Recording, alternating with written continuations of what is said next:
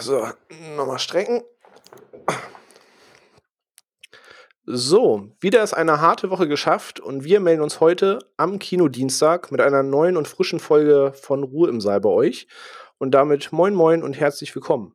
Und auch heute bin ich nicht alleine hier, sondern ich winke einfach mal virtuell in die Runde und sage Hallo Onno und Hallo Phil.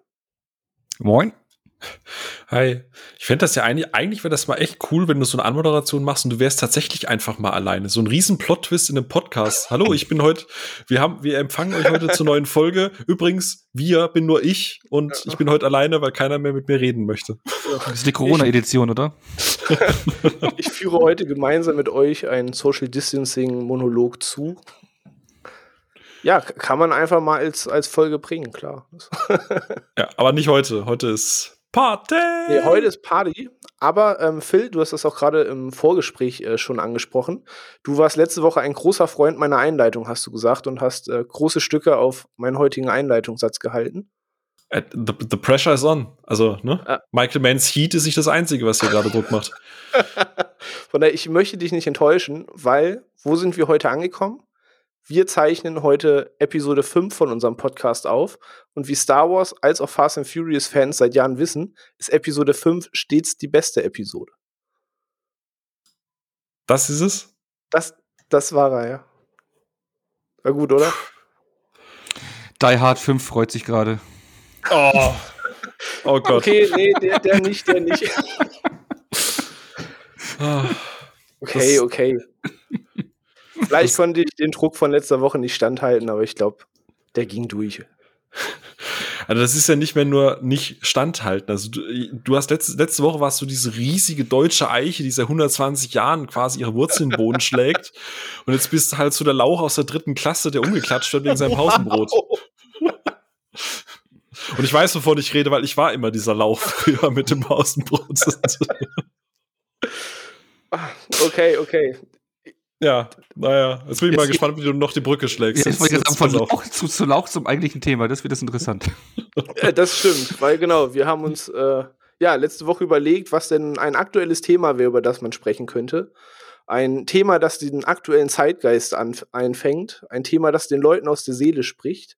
Und äh, dabei fiel vor allem Onno auf, dass aktuell Spring Break Saison ist.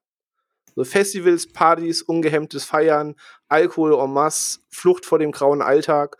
Also quasi ein Thema, das nicht treffender unseren jetzigen Zeitgeist treffen könnte. Liebe Corona-Generation, falls ihr nicht versteht, was diese Wörter bedeuten, wir, wir, wir, fühlen mit euch. äh, Genau, ja, es ist äh, Spring Break Zeit in einer ähm, aktuell eher schwierigen Situation. Aber tatsächlich jetzt mal wirklich ernst gefragt, weil es gibt, also Spring Break ist ja äh, immer, glaube ich, so in den Staaten, je nach, je nach, je nach äh, äh, County ist das ja irgendwie zwischen, ich glaub, Ende, Februar. bis Mitte April, ne? So Genau, bis Mitte April. Genau, also es wäre jetzt genau so der Ausklang vom Spring Break. Das war, du meinst das Beste, der Podcast kommt jetzt zum Schluss quasi. Aber ernsthaft, ich glaube, die feiern trotzdem, oder? Da ist doch, ja, hatte ich da nicht ich, ich mit habe Webcam. letztens, ich habe letztens irgendeine Doku gesehen, Schieß mich tot, wo Entertainment Weekly, E-Entertainment, irgendwie sowas, ähm, wo es eben darum ging, dass die Polizeikräfte und generell die ganzen Kräfte vor Ort dort heillos überfordert sind, weil niemand sich dort an irgendwas halten möchte. Die Strände sind voller, als da irgendeine Rettungskraft oder irgendeine ähm, Polizeikraft durchgreifen könnte. Ähm, und die machen da gerade einfach Party auf der Straße, am Strand, in den Clubs. Und Abstands, Achtung, hm? Achtung, du meinst, die Strände sind voller als die Teilnehmer vor Ort? Ja, das, den, den hatte ich auch auf den, aber ich hab's aber, aber nicht, ich hab's aber nicht ausgesprochen, weil ich dachte, nee, den lasse ich Weißt du was, weißt du was traurig ist, Onno? Und da könnt ihr da draußen, wenn ihr gerade zuhört, uns gerne mal schreiben auf Twitter oder äh, Kontaktformular, wie auch immer. Ich glaube, der Gag war besser als das, was, was, was René da am Anfang vorbereitet hat. Das ist aber gemein. Also, hey. Ich, ich, Nein, ich, schwöre, natürlich ich arbeite für die nächste Anmoderation an, am- an der Millenniums-Phrasen, äh, Phrasen-Gag-Maschine. Es, es, es wird kommen. So wie die Teilnehmer beim, beim Spring Break. Wow, okay. ja. Also du meinst, Abstandsregeln sind da nicht so. Nee, also das, was ich ja im Beitrag gesehen habe, war Abstandsregel ganz schwierig. Sex, aber nur mit Abstand. Wow. nee, aber genau, bei uns ist Spring Break und äh, selbst die Woche filmisch war bei mir Spring Break, denn äh, Phil hat mich durch eine kleine Stichelei dazu genötigt, einen Film nachzuholen, vor dem ich mich vehement gedrückt habe, ähm, der letzte Woche schon mal sogar kurz angesprochen wurde, wo es um Tierfilme ging. Ich habe Piranha 3D diese Woche nachgeholt und muss zugestehen, er war gar nicht so schlimm, wie ich dachte. Aber es war doch 3 Doppel-D, oder? Oder war es erst der zweite Teil mit 3 Doppel-D? Nee, das war äh, Piranha 3D und der zweite war Piranha Doppel D. Ach so, 3 okay. Doppel D. Okay, Oh, ja, wow, Entschuldigung, dann okay, den habe ich zum Glück nicht gesehen. Da Ja, der, der der, da, da macht zwar The Hoff mit, aber das lohnt sich tatsächlich nicht. Nee, aber der, der erste ist tatsächlich äh, ganz Spaß. Und dafür habe ich ja dann äh, Quid pro Quo, Clarice. ähm, Entschuldigung. oh Gott, Entschuldigung. Ähm, ich habe ja dafür dann äh, Collateral zum ersten Mal geschaut. War auch okay. War auch okay. War auch okay. Die beiden jetzt auf einen, ja gut, ja. War auch okay. Killt mich direkt. Nein, der war natürlich äh, ein kleines bisschen besser als Piranha 3D. Er hat jetzt zwar keine, keine äh, Motorboote, die Haare von Gesichtern oder von, von Schädeln ziehen, aber immerhin Tom Cruise mit graumelierten Haaren, der immer noch rennt. Äh, es ist einfach immer wieder ein Pläsier, äh, Tom Cruise rennen zu sehen. Ich finde, irgendwann muss es einen Film geben, in dem einfach nur alle Rennszenen zusammengeschnitten werden von ihm. Das ist, also niemand rennt wie, wie Tom Cruise. Das ist Allein dann würde man, glaube ich, eine Stunde über Hausdächer laufen sehen oder der cruist halt, ne? Ach, bitte. Oh. Ach, René, bitte, komm. Okay, dann bevor wir in zum äh, eigentlichen Thema kommen, die, die eingängige Frage, die ich an euch habe, die darf nicht fehlen. Ähm, wenn wir schon über Spring Break reden, über ein bisschen aus dem Alltag ausbrechen, über irgendwie rauskommen, was sind so bei euch die Filme oder Serien, die so das Thema Eskapismus, raus aus dem Alltag, Flucht vor dem Alltag ähm, demonstrieren, wo er sagt, wenn echt nichts geht, der Arbeitstag war scheiße, ich brauche irgendwas, wo ich rauskomme. Was, was, sind, was wird bei euch da angemacht?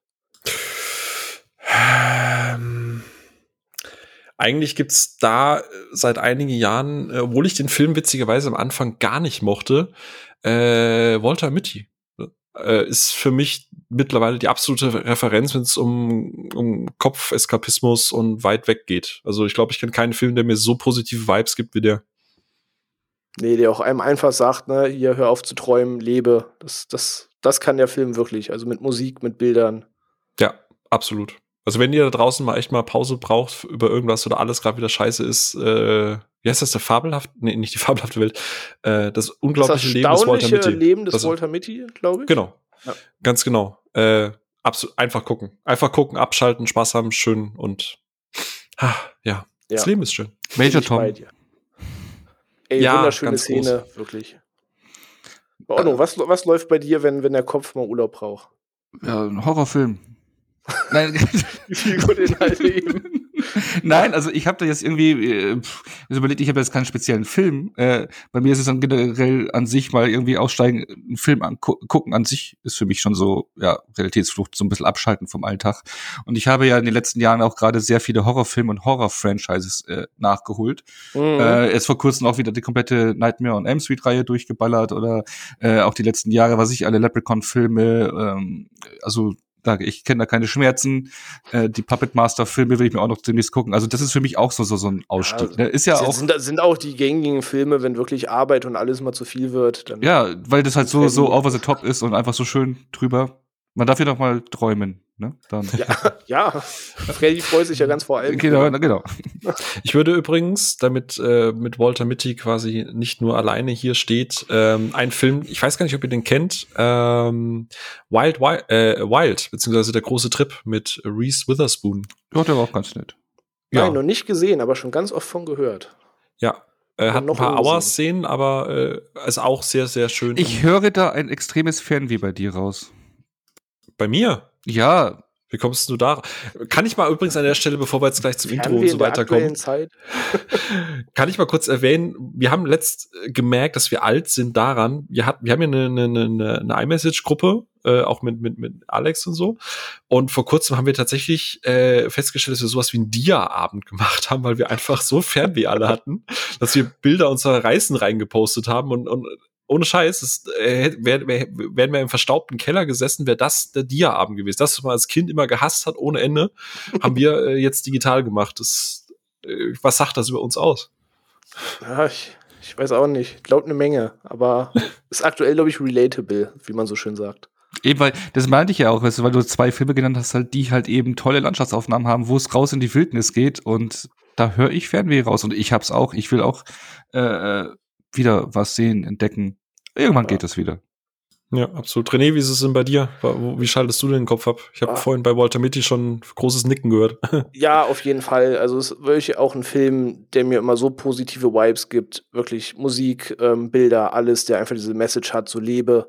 Ähm, aber es gibt da viele Sachen bei mir. Also es gibt so nach Phasen, so wenn alles wirklich zu viel ist, mir alles über den Kopf wächst, ich Druck vor der Arbeit habe, irgendein Projekt ansteht, privat was nicht läuft, so dann läuft bei mir das x-te Mal Gravity Falls. So, das ist wirklich so der allerletzte Anker, wo ich weiß, da geht es mir einfach 30, 60, 90 Minuten, egal wie viele Folgen ich gucke, da geht es mir gut. Ähm, aber wenn ich nicht bei dem Level gerade bin, ähm, ja, Walter Mitty wäre einer der Filme gewesen, aber ähm, ich glaube, da will ich die Bühne nutzen für einen Film, den ich, glaube ich, in der allerersten Episode schon mal angesprochen habe. Oder vielleicht war es auch nur im Vorgespräch. Ähm, aber wenn nicht, dann will ich ihn unbedingt allen ans Herz legen. Ich habe letztes Jahr The Peanut Butter Falcon das erste Mal gesehen. Mit oh. ähm, Shia LaBeouf und äh, ja. Dakota Fanning heißt die, glaube ich. Ja. Wirklich ein wunderschöner Film, den ich mir seither auch noch äh, schon zweimal weitere Male angeschaut habe.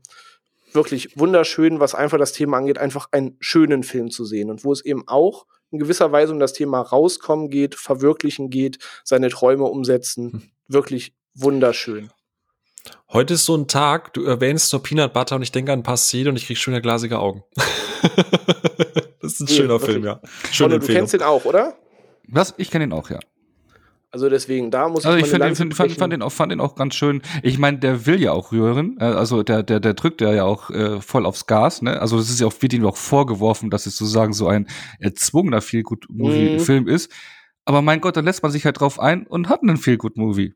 Eben, und deswegen, ich muss ihn an der Stelle unbedingt empfehlen, weil ich glaube, Walter Mitty ist die Schnittmenge hoch, dass die Leute den gesehen haben. Aber sollte irgendjemand noch nicht für Peanut Butter Falcon gesehen haben und irgendwie braucht einen Film, wo man zwei Stunden den Kopf ausschaltet und einfach was Schönes sehen will, wirklich, tut euch den Gefallen, guckt euch diesen Film an, wirklich.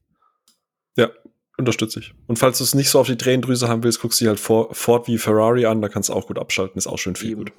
Und bei mir kann ich noch, also. Oder was aktuell wäre, äh, zufällig gestern gesehen, ähm, dann bauen wir sogar mal einen ganz aktuellen Tipp ein. Ähm, Love in Monsters ist ähm, auf Netflix letzte Woche erschienen, den habe ich mir gestern angeguckt, mit ähm, Dylan O'Brien, bekannt als ähm, das Hauptgesicht aus der Maze Runner-Reihe und ähm, Jessica Henwick, ähm, bekannt als Colleen Wing aus Iron Fist zum Beispiel. Und das ist so ein Film, Zombieland trifft I Am Legend, trifft The Last of Us, trifft Monster.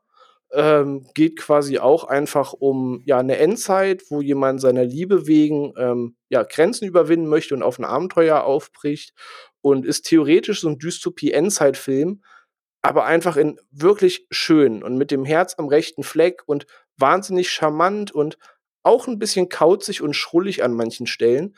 Aber das ist ein Film, der so ein bisschen auch aus der Zeit gefallen wirkt, den ich gestern gesehen habe, wo einfach zwei Stunden im Flug vergangen sind, dem man hier und da wirklich was vorwerfen kann. Aber das macht er mit einer Menge Herz echt weg. Und wenn man gerade auch zwei Stunden Lust auf irgendwie einen coolen Abenteuerfilm hat, der auch das Thema Rauskommen und Ausbrechen thematisiert, packt euch Love and Monsters gerade auf äh, die Netflix-Watchlist. Der Titel könnte generischer nicht sein, aber gerade brandaktuell tut euch auch einen guten Gefallen mit. Notiert. aber ich würde behaupten, genug der Feelgood-Filme, weil ähm, so sonnig es heute zugeht, ist Feelgood-Film vielleicht nicht ganz der passende Begriff, aber umso mehr das Thema Eskapismus. Ähm, und zwar, ihr habt es auch eh schon am Folgentitel erkannt, wir sprechen heute über Spring Breakers aus dem Jahr 2012 von Harmony Corrine. Ähm, ja, ein Film, den ich jetzt im Rahmen dieser Folge auch das erste Mal gesehen habe, aber Phil und Onno haben laut Letterboxd ähm, zwei Meinungen zu diesem Film, die unterschiedlicher kaum sein könnten. Und das war auch ein bisschen der Aufhänger, in die heutige Folge zu gehen. Aber bevor wir uns dem stellen und worum es in Spring Breakers genau geht und warum die beiden diesen Film so unterschiedlich sehen, bitte ich erst einmal um Ruhe im Saal.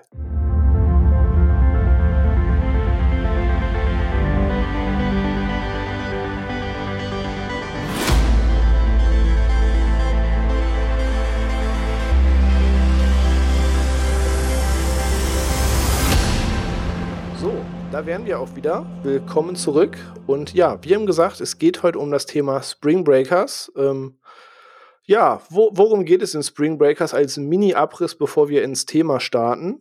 Ähm, vier Mädels, gespielt von Selena Gomez, Vanessa Hudgens, Ashley Benson und der Ehefrau vom Regisseur, ähm, Rachel Ryan, wollen aus ihrem Alltag ausbrechen, wollen was erleben, wollen die Semesterpause nutzen, mal richtig die Sau rauslassen und ähm, zum Spring Break fahren. Der Traum, den viele amerikanische Studenten und Studentinnen haben. Einfach mal Freiheit, einfach mal raus.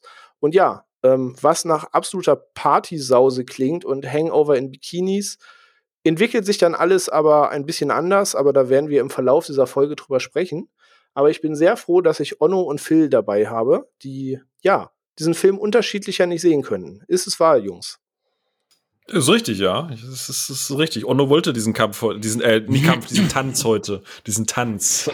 ne? Ja, ja, ich meine, äh, äh, Letterboxd hat's ja davor gesprochen. Äh, Phil, deine Bewertungen waren, äh, also vor, wir reden jetzt äh, den Status vor den Rewatches zur Vorbereitung. Du hattest viereinhalb Sterne gegeben und ich einen. Ich glaube, zusammen sind es 5 von 5, also bester Film, danke. Ergibt zusammen 5. Ja. ja. größer könnte die Diskrepanz nicht sein. Ja, das ist, äh, das ist äh, vollkommen richtig. Ich würde gerne mal ganz kurz, bevor wir da einsteigen, damit wir noch zumindest noch ein paar Sekunden Harmony haben, Entschuldigung, oh. ähm, Spring Break ist ja, also was für den Deutschen ja so ein bisschen äh, Malle nur einmal im Jahr äh, ist, ist ja für, wie du es schon gesagt hast, in Amerika ja äh, Thema Spring Break. Jetzt, äh, äh, was, was ist denn eigentlich so Spring Break? Warum ist es denn eigentlich so groß? Also habt ihr, kriegt ihr da, habt ihr das irgendwie mal verfolgt oder ist das irgendwie auch nur dieses, dieser Name, der da bei euch so ein bisschen im Gedächtnis wabert? Also was man noch mitbekommt, ist halt Party hard da äh, äh, in den USA, wenn halt dann die Studenten Pause haben und voll, aber so richtig Vollgas geben. Ne? Also die sind ja unter den Deckmantel in den USA, da ist ja alles ein bisschen mehr verboten wie, wie bei uns. Also was weiß ich, mit dem Alkohol ab 21 und äh, äh, auch Thema Nacktheit und Sex ist da ja auch so ein Tabuthema. Und für mich sieht es so aus, diese ganzen unterdrückten äh, Emotionen werden da voll entladen und dann ist da eine volle Party-Eskalation. Also die Bilder, die ich davon kenne. Und die man auch aus den äh, Filmen Spring Breakers jetzt kennt. Der Eskapismus der anderen Art, der da stattfindet, von dem, was man immer sieht. Ja, ja, also nicht nur Eskapismus, ja. sondern auch Eskalation. Ne? Also, ja. ähm, ich meine, jeder von uns kennt ja auch so ein Partyleben oder Party machen, ne? Nö. Ihr, ich bin so ein braver Allmann. Ich war so, nie so richtig die Partymaus, ich geb's ach zu. so, du, du, du bist ja, was hattest du vorher gesagt, der, der Lauch gewesen? Ich war der Lauch mit dem Pausenbrot. Mit dem Pausenbrot kommst du nicht aufs Festival, weil keiner will Brot trinken. Ja, weil wir haben ja im Vorgespräch zum Beispiel festgestellt, dass, genau, der René und ich hatten im Vorgespräch, äh, Vorgespräch festgestellt, dass wir äh, eine sehr lebendige Festivalzeit hatten. Ja, ich würde sagen, dass da eine große Liebe besteht, die uns eint. Ja, also so äh, Rock Metal Festivals. Äh, also jeder von uns hatte so hat über zehn Jahre äh, da auf dem Buckel. Also bei mir waren es über zehn Jahre jedes Jahr mindestens zwei Festivals und da haben wir den Vergleich halt angestellt äh, mit den Spring Break, weil das ja auch ah, so ein Eskapismus, Realitätsflucht ist und mhm. man weiß ja auf dem Zeltplatz, auf so einem Festival, das ist ja Ausnahmezustand, da gelten ja keine normalen Regeln, ne? Also da gibt's ja kein rechts vor links und sonst irgendwas, ne? Da gibt da gibt's ja nur Dose auf und Vollgas, ne? Eben, also ich, ich werde das, ich werde das werde ich nie vergessen. Das erste Festival war halt mit ähm, 16, das war Rock am Ring gewesen, ähm, 2006 und Ey, wirklich, wie du eben sagst, ne, was Spring Break so man immer sieht, so wir müssen noch einmal die Sau rauslassen, bevor ein Häkchen der Ernst des Lebens losgeht. Ähm, und sonst kennst du es halt, du machst Party, so du kommst irgendwie betrunken nach Hause, im Regelfall wohnst du mit 16 noch bei deinen Eltern ähm, und du hattest auch irgendwie eine wilde Nacht oder deinen Spaß gehabt oder so, ne? Aber wenn du nicht gerade beim Kumpel übernachtest oder so, so dann landest du halt irgendwo nachts wieder in deinem Bett und wachst morgens mit einem dicken Kopf auf und das war's. So, aber Festival das erste Mal, ey, magisch. Also ich, ich werde das nie vergessen, wirklich. Nachher Berufsschule haben irgendwie Kumpels mich dann abgeholt mit dem Auto, wo es hieß, komm, Rock am Ring, auf geht die Sause. Ähm, sind dann, donnerstags war das, glaube ich, ist dann immer gestartet, hingefahren. Ja. Und ne, das Auto, ganz wichtig, Paletten voll mit Bier und alles, was dazu Pfandfrei aus Österreich organisiert? Natürlich. Also haben wir, also wir hatten es leichter an der Grenze, also ich komme ja aus Bayern, da hat man es leichter mit der österreichischen Grenze, dass man da, weil da gab es ja den Pfand. Da ist Bier ja auch ein Grundnahrungsmittel, ne? Also das ist ja auch einfacher zu bekommen. Ja, aber du musst es ja, du, du solltest ja keinen Befandeten haben, weil man will ja nicht die bloßen sammeln da, ne? Ja, das ist richtig. Ja, aber ich werde das eben nie vergessen. Wir kamen irgendwann bei Rock am Ring an und du landest ja nicht sofort auf dem Zeltplatz, weil du bist nicht der Erste, der so auf den Gedanken kommt, ich reise früher an, sondern du stehst eigentlich erstmal anderthalb, zwei, mit Pech drei Stunden in einer langen Schlange aus Autos, die nach und nach auf diesem Festival Ground gelassen wird. Und da beginnt eigentlich schon dieses Gefühl von Freiheit. Alle sitzen auf dem Auto, auf dem Dach, neben dem Auto, springen schon am Zaun herum. Jeder sitzt irgendwie auf seiner Kofferraumklappe und hat schon das nächste Bier in der Hand. Die Paletten werden schon rumgereicht. Außer der Überall. Fahrer. Genau, außer der Fahrer. War ich zum Glück nie. Nee, zu, zum Glück auch nicht, war immer nur Teilnehmer und Mitfahrer. Ähm, aber da beginnt es eben schon. Ne? Aus der Ecke läuft ACDC, aus der Richtung läuft Hatebreed. Du siehst hinten, wie die Bühne aufgebaut wird. Da ist irgendwie schon der erste Grill umgefallen. Und da merkst du halt schon so, okay, das ist jetzt einfach anders als das, was du jetzt so von ich gehe Freitag, Samstag abends Party machen kennst. So, wie du eben sagst, es, es gibt keine Gesetze und dieses Gefühl der in Häkchen Freiheit kann ich da ja auch voll nachempfinden, weil das erste Mal das war wie eine andere Welt in dem Moment. So, du hast Bock, irgendwie um 6 Uhr morgens aus dem Zelt zu krabbeln, den Grill anzumachen, laut Slayer zu hören und ein Bier aufzuknüpfen. So, fuck off, dann mach's halt. So, du gehst morgens los, holst dein Festivalband. Jeder ist cool miteinander. Leute, die nie miteinander irgendwie sprechen würden, die sich nicht mit dem Arsch angucken würden. Jeder reißt die Dose hoch und schreit Slayer und du schreist zurück und jeder macht einfach Party miteinander. Wirklich. Helga. Helga. ey, wirklich unvergesslich. Also gerade im Rahmen des Festivals kann man dieses Gefühl nachempfinden, was mal bedeutet, einmal voll auszubrechen und komplett losgelöst von all diesen Zwängen und Ketten zu sein. Ich meine, aber trotz alledem gab es ja auch immer wieder Idioten, was ich. Also ich habe welche, welche gehabt, die was ich ins, nachts ins Zelt gesprungen sind. Also wir lagen im Zelt und dann sind die mit Fuß voraus irgendwie in die Zelte reingesprungen oder die Leute, die die Dixies umschmeißen, wenn jemand drin sitzt und sowas. Solche Idioten gab es ja, leider auch immer, ne? Ja, die. Aber die richtigen Idioten haben dich wirklich auf die Tür geworfen. Das war dann die ja. 10 von 10 Aktion. Scheiße, ne? Ja, aber, ja. das war dann richtig scheiße. Aber auch so Aktionen wie, ich war mit Leuten auf dem Festival, deren Namen ich bis heute nicht mehr kenne. Ja. Wir hatten jemanden aus der Berufsschule mitgenommen, aus der Parallelklasse. Wir haben ihn alle Bobtan genannt. Fragt mich, weiß Gott nicht mehr warum. Ähm, aber niemand von uns war aus derer Parallelklasse. Das heißt, keiner von uns wusste, wie er wirklich heißt. Und uns wurde er nur als Bobtan vorgestellt von unseren Kollegen. Und wir haben aber auch drei Tage nicht irgendwie die Mühe gemacht, wirklich seinen Namen erfahren zu wollen. Er war für uns einfach Bobtan und war Teil der Crew. Und der hat dann auch so geile Aktionen gerissen, wie ich musste mir mit ihm Zelt teilen. Und irgendwann kamen wir nachts alle zurück. Das war dann nach Korn gewesen. Und ich krieche in das Zelt und ich höre es schnarchen aber ich sehe nichts. Und leg mich hin und denke mir, okay, Bobtan muss irgendwo sein. Und ich höre es weiterhin schnarchen und denke mir, okay, bin ich bescheuert? Krabbel aus dem Zelt wieder raus, guck, ob irgendwo um das Zelt herum er liegt. Nichts. Und es war halt auch dunkel, ne? Ist jetzt nicht so, dass da krass ausgeleuchtet ist alles. Denke mir, nee, auch nicht. Krabbel wieder ins Zelt rein. Dann drehe ich mich zur Seite und merke, ich kann mich nicht zur Seite drehen. Irgendwas, irgendwas liegt im Weg. Und dann habe ich gecheckt, Bobtan lag nicht im Zelt, sondern er war so strulle, er ist unter das Zelt gekrabbelt, um da zu schlafen. Er hatte nur noch im Kopf, er muss irgendwie zum Zelt. So, das sind Geschichten, die man definitiv nur auf dem Festival erlebt. Ja, bei mir hat mal mein Zeltnachbar dann äh, äh, eine Dame äh, für äh, äh, ja für den zweisamen Samenaustausch äh, bei sich gehabt und das in meiner Kammer und die lagen dann direkt neben mir. Ich bin aufgewacht und auf einmal ging es neben mir zugange. Hat auch so ein bisschen Spring Break Flair. Hast du wirklich für den zweisamen Samenaustausch gerade gesagt? wow, sie verlangsamen wie der Slow-Mo-Effekt. Ja. Wow. ja. Ich also, finde alles furchtbar, ja. was ihr da sagt.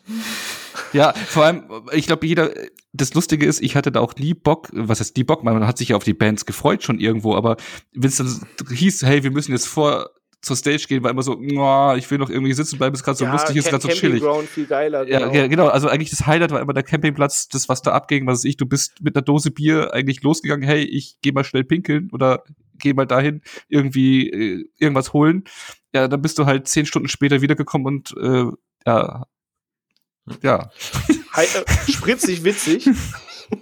Das, das einzige Festival, wo ich tatsächlich mitreden kann, ist, wo ich noch in Karlsruhe gewohnt habe. Da gibt es das Fest, das ist einmal im Jahr, das geht, glaube ich, ein paar Tage. Da gibt es dann auch überhaupt Nebenbühne. Das ist alles ein bisschen gesitteter, weil es halt innerhalb, also mitten in der Stadt ist.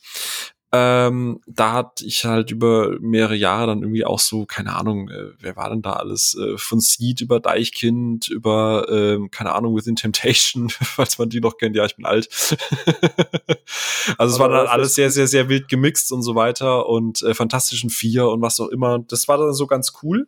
Aber, und äh, da muss ich einfach sagen, äh, warum ich das auch so schlimm finde, ich will jetzt hier nicht der Partypooper sein, aber äh, ich hatte, habe und habe, hat, ich habe und hatte schon immer sehr, sehr, sehr große Panik vor, vor Menschenmengen. Äh, und ich bin dann irgendwann mhm. auch nicht mehr auf das Fest, als es dann in Anführungsstrichen Mainstream wurde und halt einfach too crowded.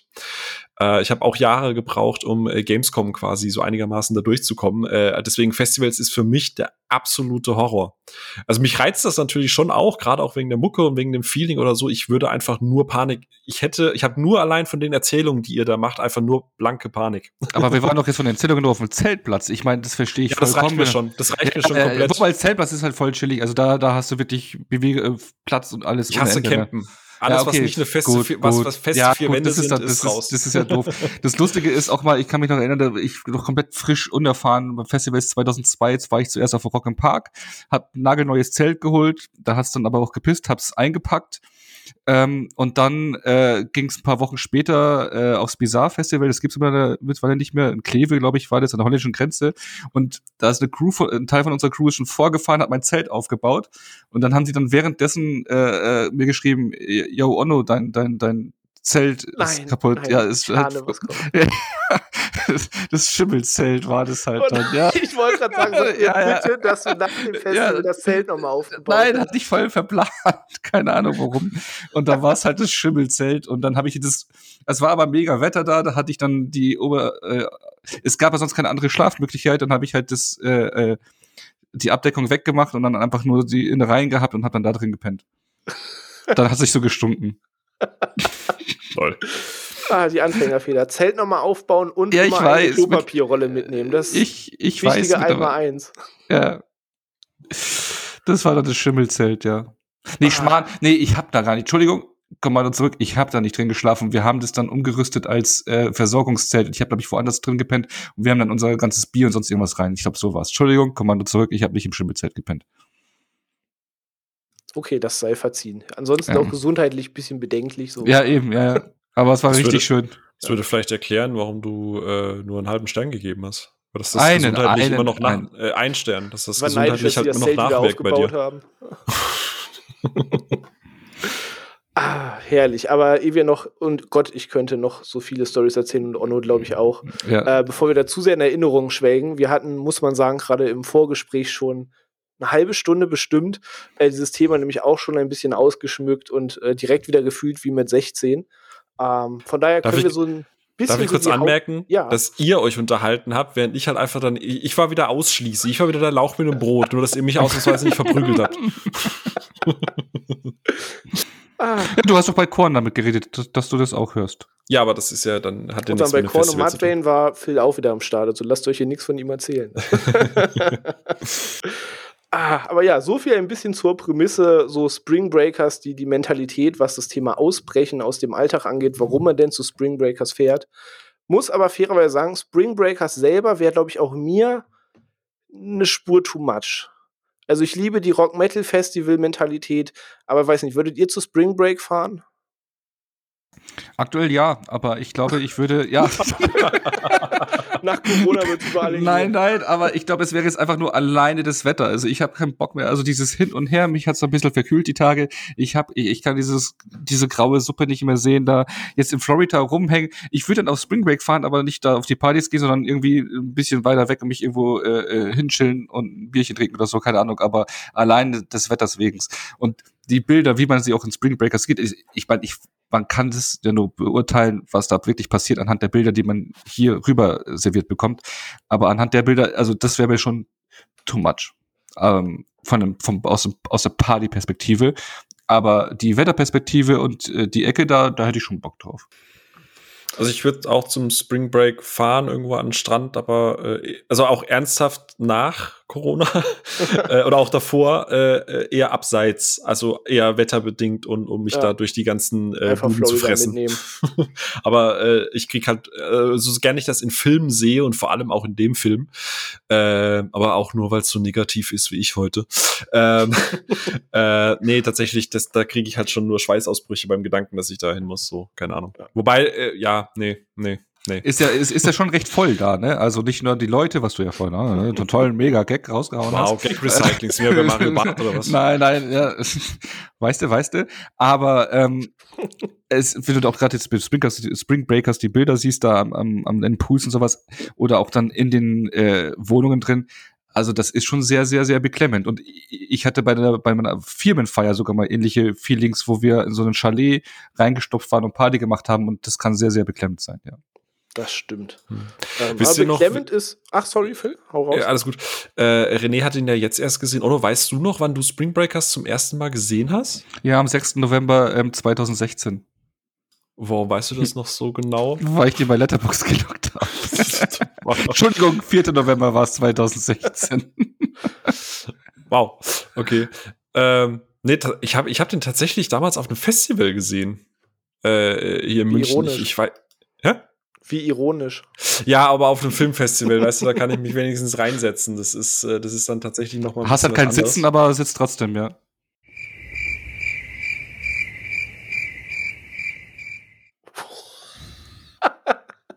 Onno ist on fire heute. das ist der Moment, wo ich gesagt habe, weißt du, sowas muss man, diese unangenehme Pause muss man auch einfach mal in den Podcast mit reinnehmen, damit die HörerInnen da draußen auch einfach mal, auch einfach mal spüren, wie, wie René und ich uns jetzt gerade innerlich fühlen. Ja, man muss das einfach mal aussetzen. Nee, aber äh, der lief ja, äh, beziehungsweise, war das ein Festival oder war das ein Sneak Preview? Ich weiß auf jeden Fall, dass ich im Kino war und der Saal war ordentlich voll Mhm. Und ich weiß, dass am Ende der Saal nicht mehr so ordentlich voll war. Also war ausgenüchtert der Saal quasi. Und ich, da, da sehe ich halt Onno. Also ich sehe da nicht mehr Onno. Ich sehe, dass der auch rausgegangen wäre. Aus Onno wurde Oh No und dann war er weg. Oh. Hey, das kannst du doch niemandem. Jetzt macht er gleich eine Überleitung zum Monokel und alles ist wieder. Ja. sind wir beim Reverse Universe. Ja, shout, Shoutout an Alex an der Stelle. ja, Alex, Mensch, ich brauche hier unseren, unseren Gin trinkenden Connoisseur von Arthouse und nicht hier so, so Cretins, mit denen man jetzt über Farbpracht und so weiter und, und Metaebenen diskutieren muss. Also, naja.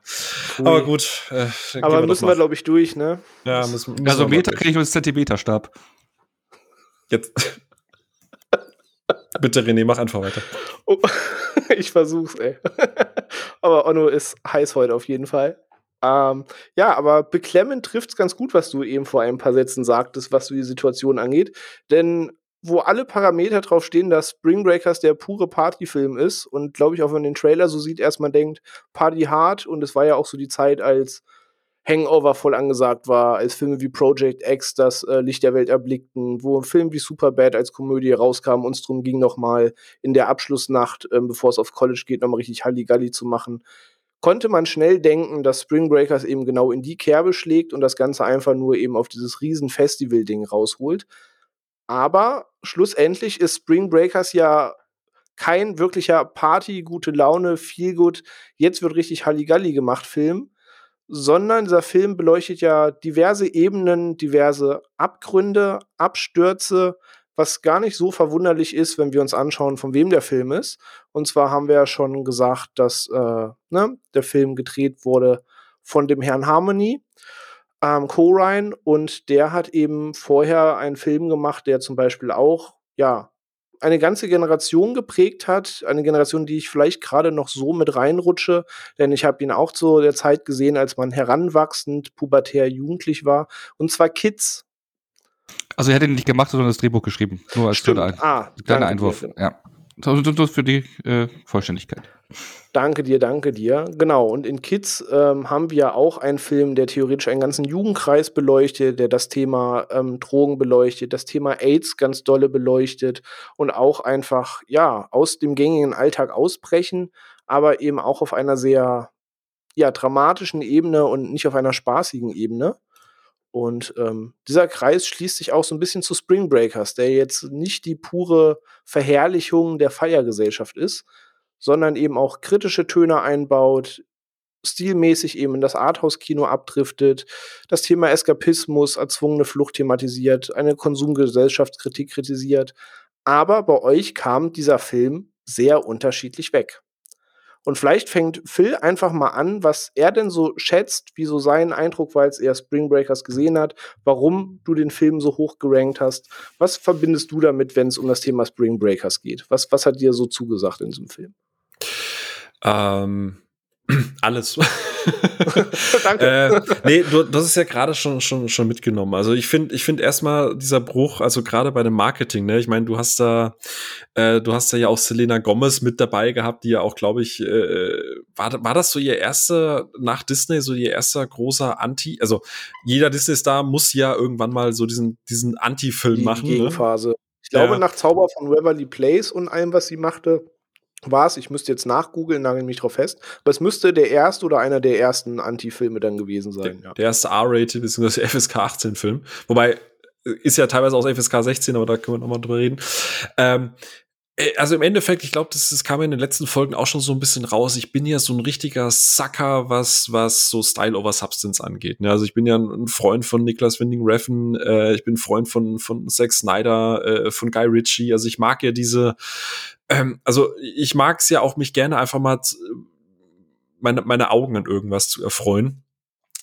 Und ähm, das ist halt, also Spring Breakers ist äh, einfach einfach ein Fiebertraum. Ich weiß ja noch, wie ich im Kino damals war und du hast ja ja, ich meine, das geht ja auch schon beim Soundtrack los, ne? Du hast ja von Skrillex, ja, äh, die die Älteren werden sich erinnern, damals als Skrillex und Dubstep richtig richtig krasser Scheiß war, ne? Äh, äh, bis äh, äh, Cliff Martinez, der ja auch für, äh, wer hätte gedacht, äh, Neon Demon, also beziehungsweise für äh, Winding Refn eben auch die Soundtracks zu Drive gemacht hat, Only God Forgives, auch zu Neon Demon.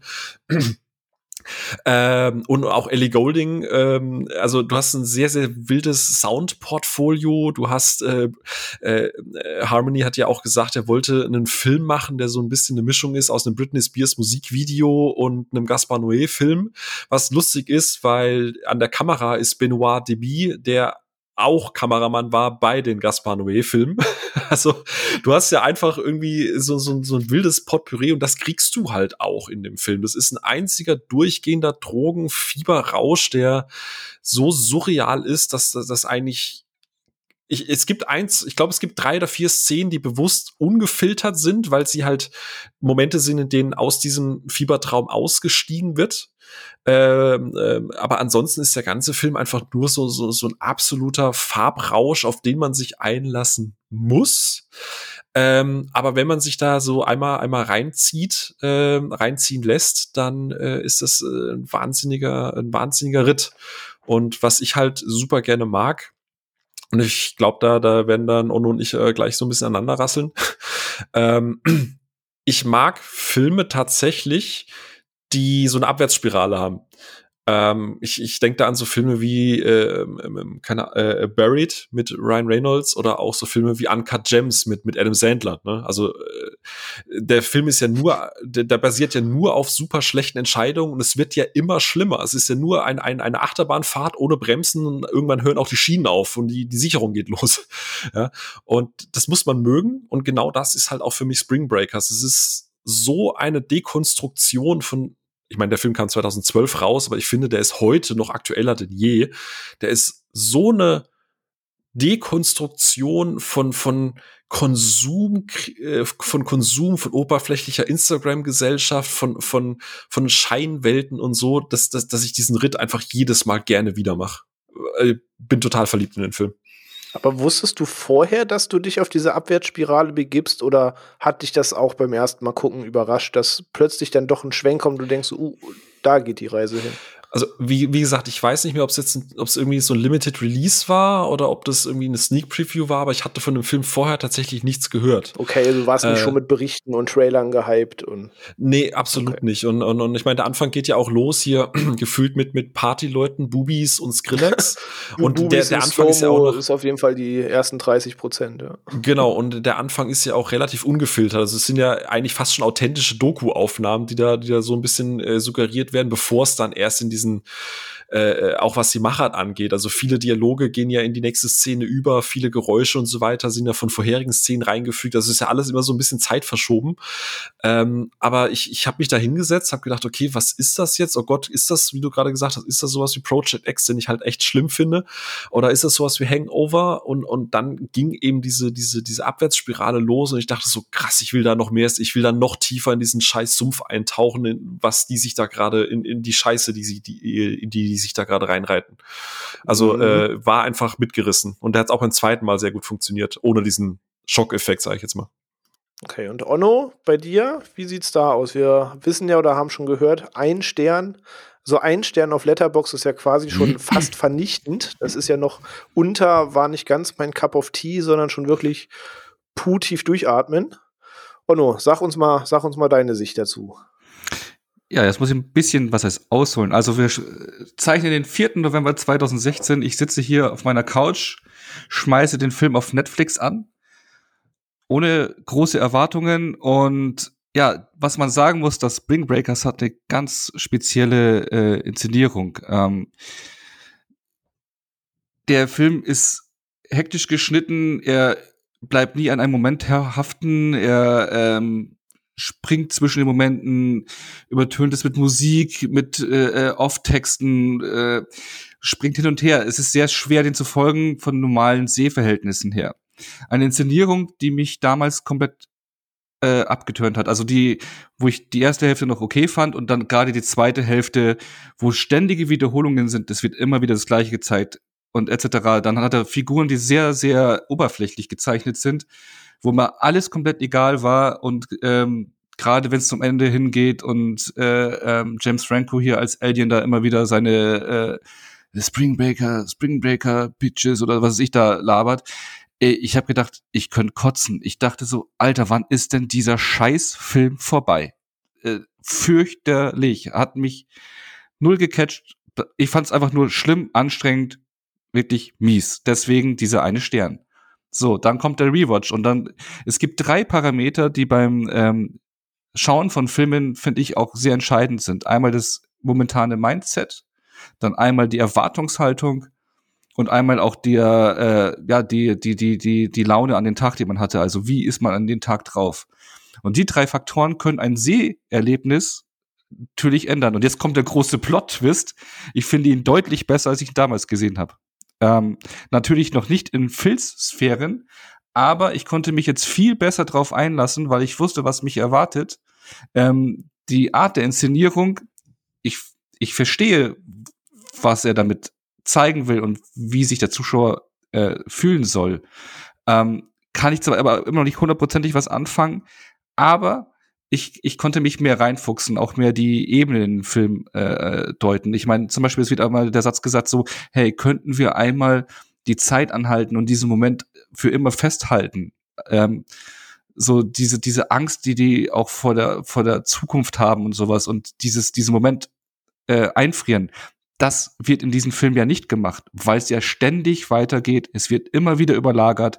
Es gibt keinen richtigen Erzählfluss. Das ist das, was den Film auch von normalen Mainstream-Filmen ähm, absetzt und was halt dann auch viele Leute abschreckt und den Film zum Hit or Miss machen, wenn man sich darauf einlassen kann. Und ähm, es hat bei mir jetzt deutlich besser funktioniert und äh, das ist halt das Blöde, weil eigentlich wollten Phil und ich uns jetzt richtig schön betteln und ich habe ja die richtige, also ich fand ihn damals einfach nur scheiße. Ja, ja, ist so. Ja. Der Hass war schon vorbereitet quasi. Ja, ja, äh, äh deswegen, äh, ja, genau. Und ihr, ihr, ihr wusstet es bis jetzt auch nicht, ne? Also ich habe auch noch bei Letter, Letterbox noch nichts gelockt und sonst irgendwas von den Rewatch und sowas jetzt. Ähm, ich würde, wie gesagt, immer noch nicht in den Sphären vom Film sehen, aber ich sehe da jetzt ganz was anderes. Also auch gerade äh, äh, die, die, die, die Kameraarbeit, äh, wie heißt es? Ich, mein Französisch ist, ich Benoit kann DB. Benoit DB, genau, also gerade das Aussprechen. Also die Kameraarbeit zum Beispiel äh, ähm, von ihm liebe ich ja in Climax von Noé. Ein unglaublich starker Film, der mich, der ist der, der mich komplett abgeholt hat. Ja? Äh, äh, eine fantastische Kameraarbeit hat. Und die Bilder, die er hier auch generiert, sind gut, aber die Schnittarbeit die ist sehr speziell, die ist sehr anstrengend, sie ist sehr laut und sehr wiederholend, sehr fordernd. Es werden immer wieder die gleichen Szenen gezeigt, dass man im Prinzip als Zuschauer auch abstumpft, so wie es die Figuren tun. Ähm, es weiß ich, habe ich wieder den Faden verloren, den ich angefangen hatte. Aber ähm, ja, äh, du wolltest sagen, dass ich recht habe, der Podcast ist schon vorbei, 5 von 5. Nein, nein, nein, nein, nein, aber genau, ich wollte zum Beispiel auf diese Szene, die ich wirklich stark finde, ist, wo sie den ersten Überfall machen, wo du so diese, diese, diesen, äh, ja, längere, ja, ist eine Plansequenz, aber die längere Sequenz hast, wo sie mit dem Auto vorfährt, die gehen rein, zack, zack, zack, sie fährt vor und sowas. Also das sind wirklich starke Sachen drin und ähm, die Mädchen, finde ich, bleiben von der Figurenzeichnung auch erst sehr platt und sehr oberflächlich, was ja auch gewollt ist, weil es ja genau darum geht und auch diese Angst vor der Zukunft. Du hast Coming-of-Age-Themen, du hast Kritik gegen den Konsum oder generell äh, äh, die jetzige Generation, worauf sie sich fokussiert. Sie fokussiert, sie, sie, sie lebt zum Genuss und das ist der Vordergrund und ähm, ja, und sie wollen das mit den möglichst niedrigen Mitteln erreichen und äh, ja, äh, wer hat mir besser gefallen? Ja, Entschuldigung, dass ich das ganze Konzept das kaputt mache. Das, ist der Plot-Twist, den keiner hat kommen sehen. Ähm, also man muss anmerken, er hat es wirklich vorher komplett verschwiegen. Ne? Also ich wirklich, ich habe hier eine Riesenliste ja. an, um alles zu zerpflücken, was er sagen will. ich wollte gerade sagen, Onno ist wirklich, also man kann es glaube ich so sagen, in unserer ähm, iMessage-Gruppe, Onno ist auf jeden Fall unser Pokerface. Also ich bin zum Beispiel oft, wenn ich einen Film schaue, auch in Vorbereitung auf den Podcast, einfach Hitzkopf. Ich gucke Dinge, denke mir dann manchmal, das kann jetzt einfach alles nicht deren Ernst sein und greife dann sofort zum Handy. Also das habe ich selbst letzte Woche gehabt, als ich Sonic nachgeholt habe und mir dachte, das, das, das meint ihr alles nicht ernst hier. Ähm, aber Onno ist einfach ein Buch mit sieben Siegeln, was dieses Thema angeht. Wie schon letzte Woche bei Godzilla vs. Kong, die Rewatches, ähm, jetzt Breakers da, da dringt kein Ton an uns durch. Nicht im Vorgespräch, nicht in der Gruppe. Also ja. von daher, das, das, kommt unerwartet. Aber immerhin passt das zumindest in das Narrativ, was ich gerade vorhin mal kurz angesprochen hatte, dass ich finde, dass der Film gerade in der heutigen Zeit oder durch die letzten Jahre, durch, durch immer mehr Influencer, durch immer mehr Show und Shine, ich finde, er hat auch ziemlich gewonnen äh, einfach von dieser von dieser äh, Metaebene, was was ähm, da, was gerade was Alien angeht. Ja, da steckt halt schon verdammt viel äh, drin und das ist auch das, was der Corrine halt auch schon damals in Kids gezeigt hat. Der hat eine gute Beobachtungsgabe, was die aktuelle Generation betrifft, äh, äh die, äh, was die Teenager umtreibt und äh, äh, was er hier auch. Ich finde, das sind verschiedene Themen, auch äh, zum Beispiel diese diese äh, die haben halt Angst vor dieser Zukunft. Sie wollen aber auch aus den Konventionen ausbrechen. Sie wollen, sie telefonieren ja immer mit ihrer Familie. Damit wollen sie halt äh, äh, im Prinzip wahrscheinlich auch das die für sie ein Leben vorbestimmt hat, was sie leben sollen, aber wo sie rausbrechen wollen. Und sie beschreiben es ja auch immer wieder, dass sie zum Spring Break gehen, um da zu sich selber zu finden und Identität zu bekommen. Und am Ende werden allen die Masken aufgesetzt und sie, sind, sie schauen identisch aus und gleich aus und haben keine Identität gefunden, sondern sind einfach nur, schauen aus wie, schauen alle gleich aus. Und äh, ja, da sind viele, viele, äh, die kannst du, glaube ich, analytisch komplett auseinanderpflücken, wo sehr viel drin steckt. Das stimmt. Man kann ja, glaube ich, sagen, dass der Film so ein bisschen aus zwei Teilen besteht, wenn man den jetzt äh, mhm. ähm, einmal einteilen müsste. Eben dieser Teil, wo er wirklich anfängt wie ein Feierfilm, wo Phil schon gesagt hat, die ersten 30 Prozent des Films sind wirklich, also bald sie bei Spring Break ankommen. Vorher gibt es noch so einen kleinen ähm, Raubüberfall, der dafür sorgt, dass sie überhaupt das Geld haben, damit sie zum Spring Break können, äh, hin können. Aber der Anfang dort ist dann wirklich erstmal Skrillex, Dubstep, Party, äh, wirklich Ass und Titties und ähm, Eskalation. Also sei es jetzt Sexszenen, sei es Rumknutschen, sei es Drogenmissbrauch, da wird die Line irgendwie auf, der, auf dem Rücken des anderen gezogen. Also der nimmt ja kein Blatt vom Mund, was wirklich dieses Thema angeht. Der zeigt dir ja in fast schon ekstasischer, für viele wahrscheinlich abstoßender Art und Weise wirklich ja diesen, diesen gesamten Rausch. Also das, was irgendwie in Enter Void so ein gewisser Fiebertraum war, falls man den gesehen hat, schafft der ja so zu portieren auf eben dieses ganze Springbaker-Habe, wo du wirklich, wenn du jetzt nicht gerade der ich schmeiß mich voll ins Getümmel Mensch bist, dir denkst so, ah, okay, also da macht er keinen Halt und danach bricht der Film ja. Sie treffen ja, nur das gerade schon angesprochen, die Figur von James Franco, äh, aka Alien in dem Film, weil er ist nicht von dieser Welt, wie er sich selbst den Mädels vorstellt. Und ähm, dann kriegt der Film ja eine andere Ebene. Und da beginnt ja auch dieses Spiel mit der Metaebene des Films, das ähm, aus, wir wollen eigentlich nur ausbrechen und feiern, wir wollen raus aus unseren vier Wänden. Ähm, ja, so eine Abwärtsspirale, wie Phyllis vorhin so schön sagte, startet. Und ähm, wollen wir mal über den Teil des Films so ein bisschen sprechen, wo der Film dann eben dort anfängt, dass eher abstrus wird, sicherlich für viele, interessant wird für viele, dieses Missstandsthema, dieses Gesellschaftskonstrukt innerhalb einer Clique, wenn es einer Person zu viel wird. Er fängt an, sehr viele Dinge aufzugreifen, die ja in jeder Generation eine Rolle spielen, selbst in der Schulklicke so ähm, thematisiert sind, nur weniger überspitzt dargestellt. Ähm, wie, wie gefällt euch das? Bringt dieser Film diese Metaebene rüber? Ähm, könnt ihr das auch richtig adaptieren und merkt so, da, da wurde richtiges Händchen bewiesen? Phil, vielleicht du mal als erster, ähm, speziell auf die zweite Hälfte, wie, wie, wie fühlst du das? Ja, also bevor man auf die zweite Hälfte einsteigt, würde ich einen ganz kurzen Schwenk nochmal an Anfang machen, äh, denn es gibt, du hast es ja schon angesprochen, es gibt ja diesen, diesen Raubüberfall, mhm. den die vier Mädels, äh, du hast es ja schon gesagt, die sind ja alle auf dem College, die wohnen alle im selben Studentenwohnheim. Ähm, und die wollen halt Geld für Spring Break zusammenbekommen und überfallen dann irgendwie so ein Diner oder so irgendwas. Aber halt auch mit Spritzpistolen und so. Ne? Also, dass das funktioniert überhaupt, ist ich will das jetzt nicht als Jugendstreich abtun, aber es gibt irgendwann, irgendwann äh, nach diesen sehr, sehr ungefilterten Bildern am Anfang kommt dieser Satz, dass ich sage, just pretend it's a video game. Also stell dir einfach vor, es ist ein Videospiel. Und ab dann fängt dir der Film auch an, so ein bisschen die, die Realität so ein bisschen zu verzerren. Diesen Überfall siehst du ja auch nicht aus der Perspektive der Mädels, die das überfallen, sondern aus der, die im Auto sitzt und außen einfach vorbeifährt. Ne? Also das ist wirklich äh, so eher passiv wie ein Videospiel. Du guckst dir das von außen an, was da passiert innerhalb dieser Fenster. Was mhm. ja, ne, Achtung, Metaebene.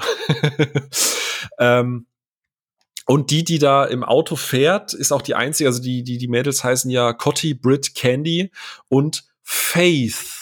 Also, ne, könnte schon Hinweis geben, dass die Faith, also äh, der, der, die Vernunft oder der Glaube halt an sich, das Auto fährt nur.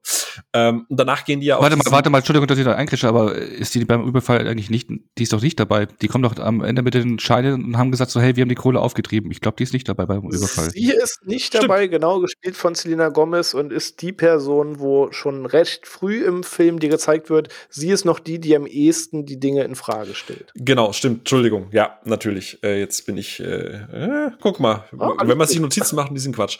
So, ähm, genau, aber äh, äh, sie ist ja auch so immer so ein bisschen die, die Vernünftige, die da hinten bleibt. Sie, sie fragt dann auch gar nicht weiter nach, sondern sagt einfach, okay, passt. Wobei sie es ihr dann ja auch sagen. Und dann geht's eben zum Spring Break rüber und wie du sagst, dann ein bisschen Party und, und, und dann werden die Mädels ja verhaftet. So, dann, und das ist halt gerade das Schöne, weil der Anfang, diese, warum dieser Bruch kommt. Viele stellen sich bei Spring Break und bei Drogen immer vor, dass das halt alles keinerlei Konsequenzen hat, ne? Also, also, äh, keine Ahnung, heftiger Geschlechtsverkehr, äh, Drogen nehmen, saufen, das ist ja alles immer schön und das sind die Bilder, die man im Fernsehen sieht, aber das, äh, quasi das Nachspiel, das, das wird ja immer ausgeblendet, weil keinen interessiert mhm. der Kater am Morgen. Und den erleben die Mädels dann halt. Und dann äh, sind es halt eine Anhörung und treffen, treffen hier Alien, gespielt von eben von James Franco, und der sieht halt Potenzial in den Mädels. Einerseits, äh, weil er natürlich seine Gang auch rekrutieren möchte, äh, andererseits, weil er natürlich auch einfach ein, ein Typ ist, der da halt auch sein, sein Harem aufbauen möchte und die manipulieren möchte. Und wie du es gerade sagst, in der zweiten Hälfte ist dann irgendwann der Punkt, wo dann äh, die von Selena Gomez gespielte Faith ähm, im Prinzip der Punkt ist, wo, sagen wir mal, in Anführungsstrichen jeder normale Mensch mit, mit einem Rechtsbewusstsein sagt, ich bin raus. Ja, sie wird von ihm unter Druck gesetzt, sie wird von ihm angegangen. Äh, das ist schon Nötigung in, in gewissem Sinne, was äh, ist auch eine unangenehme Szene, wie ich finde. Also die ist nicht mhm. groß gefiltert, aber die ist einfach ungeschönt eingefangen, was da für eine manipulative, äh, herabwürdigende Art und, und, und auch äh, Gestik und Sprache genutzt wird. Ähm, und sie steigt dann auch aus. Und dann siehst du halt, wie sie im Bus sitzt oder liegt und dann einfach wieder in, normal ins Leben zurückkommt. Und ich ähm, ähm, und, und die anderen drei Mädels sagen halt, nee, sie gehen diesen Trip halt noch weiter mit. Und ich glaube, das ist halt auch der große entscheidende Punkt und deswegen stimme ich dir dazu, dass das halt so diese Teilung dieses Films ist. An der Stelle steigst du halt einfach als normalsterblicher Mensch aus. Ja. weil, weil dann alles danach Quatsch ist, auch wenn danach noch mal eine von den Mädels ähm, auch irgendwann aussteigt. Ähm, das ist dann so, so, äh, okay, man wacht dann so dieses, dieses Late to the Party, okay, fuck, ich habe doch gemerkt, es ist Quatsch. Ähm, bevor dann halt die letzten beiden, wie es Ono gerade so schön gesagt hat, so quasi schon äh, äh, mit gleicher Maske und gleicher Fassade genau das geworden sind, wofür Alien gestanden ist, nämlich diese absolute äh, dieses absolute Konsumopfer, das denkt, Gangster-Life ist geil und, und Guns und, und Boobs und Drogen und Lamborghini. Also das ist so, die haben halt den Schuss nicht mehr gehört, blöd gesagt. Die kommen auch nie wieder ins echte Leben zurück. Die haben diesen, diesen Moment, dieses, lass uns jetzt diesen Moment anhalten und ihn genießen. Äh, die haben den falsch, die haben den Pauseknopf nicht gedrückt, sondern die haben die Fernbedienung verloren. und weit, weit äh, weggeschmissen, als sie dann wieder einer gefunden hat. Ja. Ähm, genau, hast du, glaube ich, wunderschön beschrieben. Und ja, Onno, du hast quasi die vorbereitete, äh die, die vorbereiteten Themen quasi mit deinem, deinem Meinungswechsel zerschossen. Nein, Spaß beiseite. Ähm, siehst du das genauso wie Phil? Also gerade eben dieses Thema, wo ähm, Faith, also Selena Gomez in dem Film, sagt, ähm, ich bin ne, ab hier draußen wie ein Freibad, so das könnt ihr hier machen ohne mich. Ähm, ist ja der Moment, sage ich mal, der den, wie Phil so schön gesagt hat, den Normalsterblichen oder jeden Zuschauer quasi abholt, dass man sagt, ey, das war jetzt alles witzig, ihr habt eure Katernacht gehabt, ihr habt eure Gefängnisstory, die ihr irgendwie auf der nächsten Party erzählen könnt, womit ihr jetzt irgendwie der Hero seid. Ähm, aber dahinter ist halt auch Schluss. Ähm, aber genau, danach geht's noch weiter. Und ähm, Onno, funktioniert zum Beispiel für dich der Film danach noch mit ähm, den Geschehnissen, mit dem Strudel, der sich noch weiter runterzieht, wo es dann von Party wirklich zum Gangstergeschäft geht und zu wir berauschen uns jeden Tag und driften immer weiter ab. Wie, wie war das jetzt gerade beim Rewatch für dich? Ich hätte vorhin schon angesprochen, dass der Film ja auch ständige Wiederholungen hat. Also was du gemeint hast, diese Party-Szene und sowas fand, ist ja auch nicht relativ ästhetisch, sondern immer so wieder wiederholend und soll ja den, den, den Zuschauer schon Mühe machen. Und dann kommt halt dann dieser, dieser nächste Punch, äh, äh, wo es ein bisschen weiter runter geht. Dann lernt man Alien gespielt von James Franco halt kennen, der einfach nur lächerlich eigentlich aussieht, wo du denkst, was ist das für ein Depp, ne? Aber ich kann mir vorstellen, es gibt bestimmt Leute, die so rumrennen und sich als der Allergeilste fühlen, ne? Und ähm, das wirkt schon erstmal befremdlich, vor allem weil es auch eine, in eine Welt geht, die, die ja man so nicht kennt. Und ähm, ich glaube, äh, Coraline hat da schon ein Händchen dafür, ein, äh, äh, hier und da ein authentisches Bild zu zeichnen. Also ich fand schon so gerade so die ersten Treffen, wo in seiner Gang, wo es halt weggeht vom äh, ähm, Glitzer Party äh, Spring Breaker Dasein zu den in den Hinterhöfe, wirkt das schon recht authentisch. Das Gehabe ja, Franco spielt das großartig, aber das Gehabe, das muss man auch mögen. Also mich spricht es jetzt nicht hundertprozentig an, finde es irgendwo affig. Äh, aber ähm, ich sehe da auch nicht so diese, kom was heißt komplette Abwärtsspirale. Es ist eine Abwärtsspirale, aber ähm, ich will jetzt nicht, äh, also aber am Ende kommen ja die Mädels dann, zumindest zwei davon, zu ihrem Ziel. Ja? Und äh, es ist eher so dieses Abtauchen raus aus den Konventionen, äh, Konventionen und dieses, sie wollen Geld, das leichte, schnelle Geld und sie ähm, reizt da auch so ein bisschen so diese, diese, dieses Verbotene, dieses andere, ja. Mhm. Und ohne großen Aufwand. Im Prinzip betreiben sie ja bis zum Schluss ja, sie machen, ich glaube, man sieht einen Überfall, den sie machen und am Ende die eine Ballerei, die noch im Finale ist. Aber man, äh, ähm, was ja auch schon schwere Taten sind, aber es ist kein richtiges Erarbeiten von den Standing. Also am Ende übernehmen sie ja im Prinzip seine Kohle, kriegen Lamborghini und haben das alles erreicht und das mit einem Gesichtsausdruck, äh, mit einem sehr abgestumpften Gesichtsausdruck. Weil wenn man mal wieder zurückspult, ganz am Anfang, wo sie den Überfall gemacht haben und die ersten Scheinchen in der Hand haben, ich glaube, die eine sagt so, boah, ich werde schon richtig feucht von der, von der Kohle. Da merkst du, dass sie mhm. geil darauf sind, auf diesen Lebensstil. Und dass es darum geht, das mit dem möglichst niedrigen Aufwand zu bekommen. Und sie steigen da und mit, den, mit, mit dem niedrigstmöglichen moralischen Verständnis. Ja, und dass sie dafür bereit sind. Und äh, aber für mich wird es dann am Ende ein bisschen zu ähm, also war für mich auch wieder so anstrengend, diese, diese, diese Wiederholungen und das Geschwafel von, von, von James Franco. Mhm, was mich nicht abgeholt hat. Aber für euch die, die, die Systemkritik dahinter oder stellt euch der Film ist am Ende immer noch zu verherrlichend da? Oder sagt ihr, nee, in dem Moment macht der Film schon klar, das ist nichts, was du beneidest, das ist nichts, dem du hinterher eiferst, das ist nichts, was du jetzt cool oder geil findest, sondern äh, hat der Film für euch dann hinten raus diese ja, abstoßende Wirkung, dass ihr wirklich zu den beiden Mädels sagt, die ja noch über sind, so, ey, sorry, no way. So, wie sieht das bei euch aus? Macht der Film da genug deutlich, da willst du nicht hin? Also der Phil hat es ja auch vorhin angesprochen, dass der äh, äh, Film ja ab einer gewissen Szene abdriftet raus aus dieser Realität. Er, er, er, stellt manche Szenen zwar schon äh, äh, sehr authentisch dar, aber er driftet ja ab in so eine Art Videospiel oder Filmwelt, oder so hast du es ungefähr ge äh, gesagt, ne, Phil? So hm, ungefähr. Ja, Video ja. Videogame-Ästhetik. Ja, ja, genau. Und, und äh, äh, äh da äh, im Prinzip deswegen, ich bin da jetzt nicht so voll äh, involviert, dass ich das alles für voll nehme, sondern das sind alles eher so Prinzip, äh, äh jetzt haben wir die, die angeteasene Metaebene, aber jede Figur steht da ja für etwas, wie die Faith, die für das konservative Amerika steht, wie man eigentlich konservativ handelt, vernünftig handelt.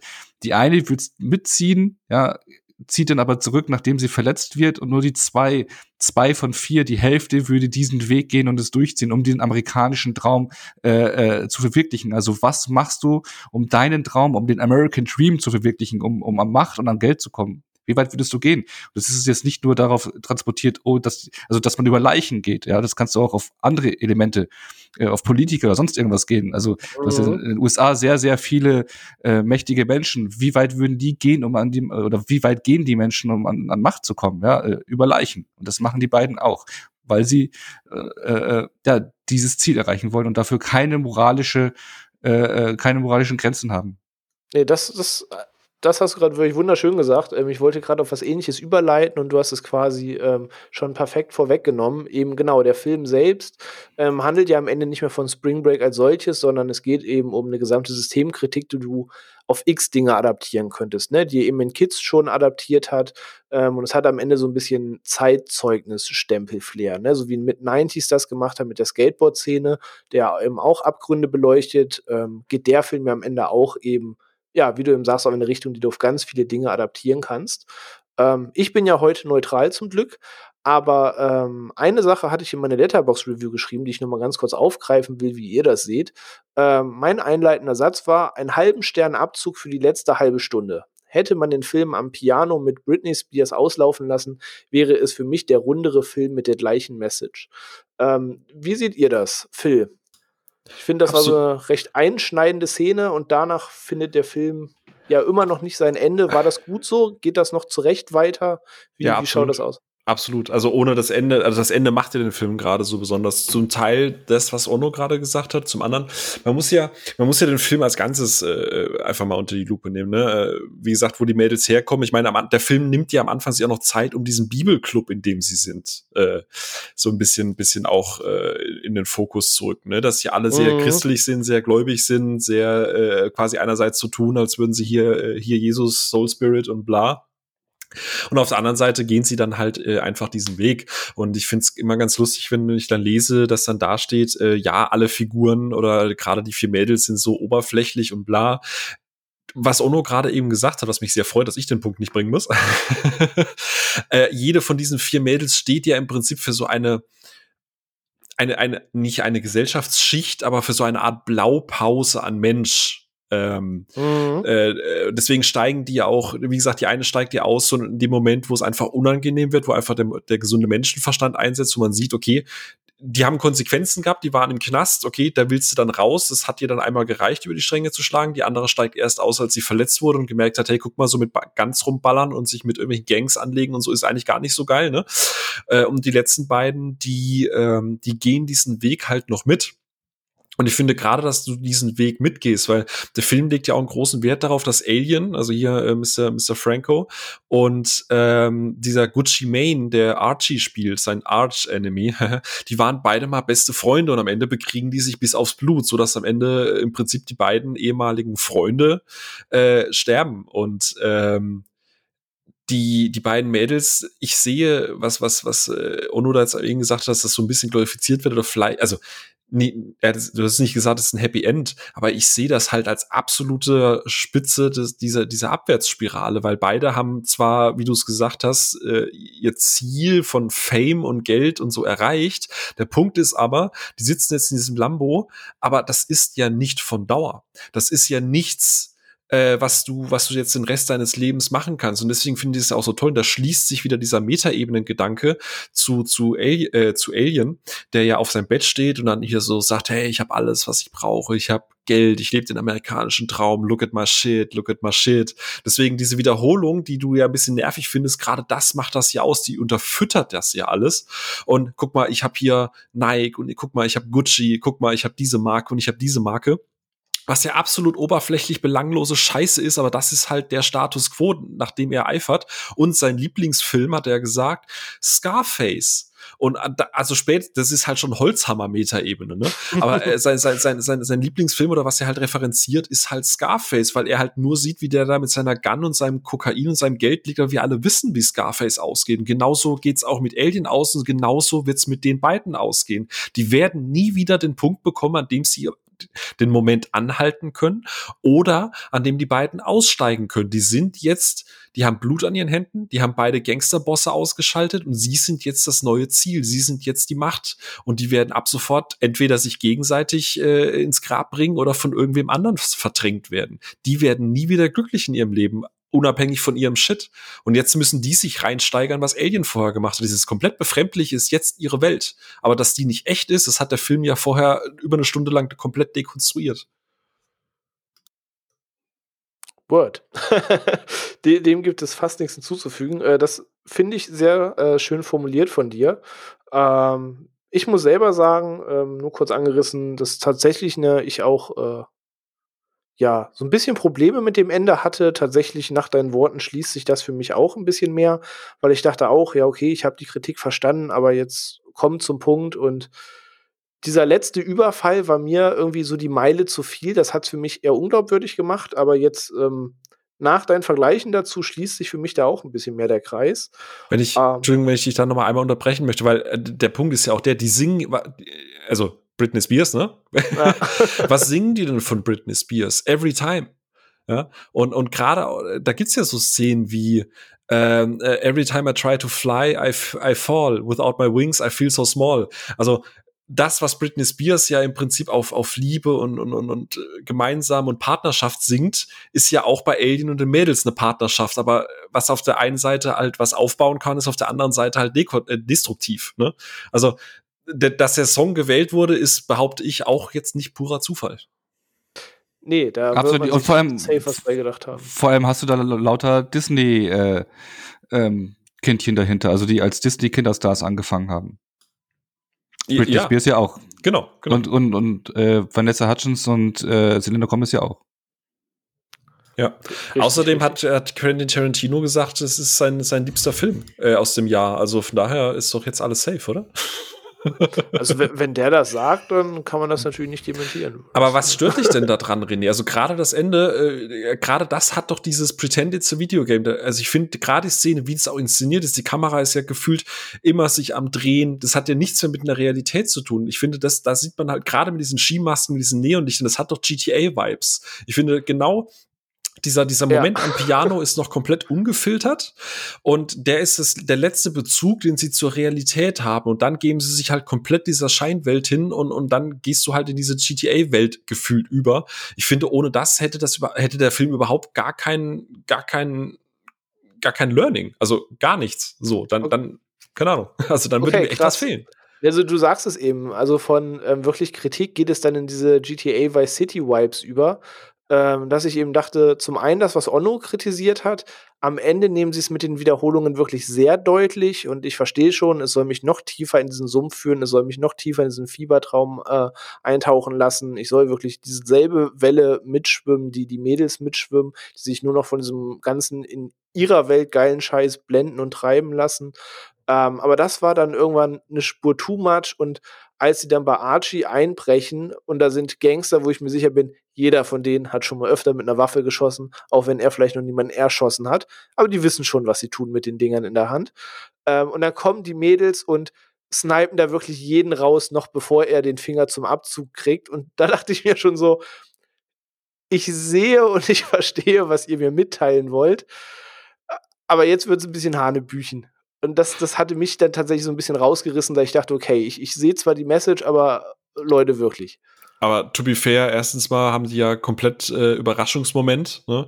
Und zum anderen, äh, da ist eine Party mit lauter Mädels in Bikinis und ja, jetzt haben die noch ihre Masken auf, aber äh, prinzipiell rechnest du da jetzt vielleicht eher so damit, dass da jemand so wie Franco reinkommt und auf den du zielst, aber da laufen zwei Mädels in Neon-Bikini-Klamotten rum.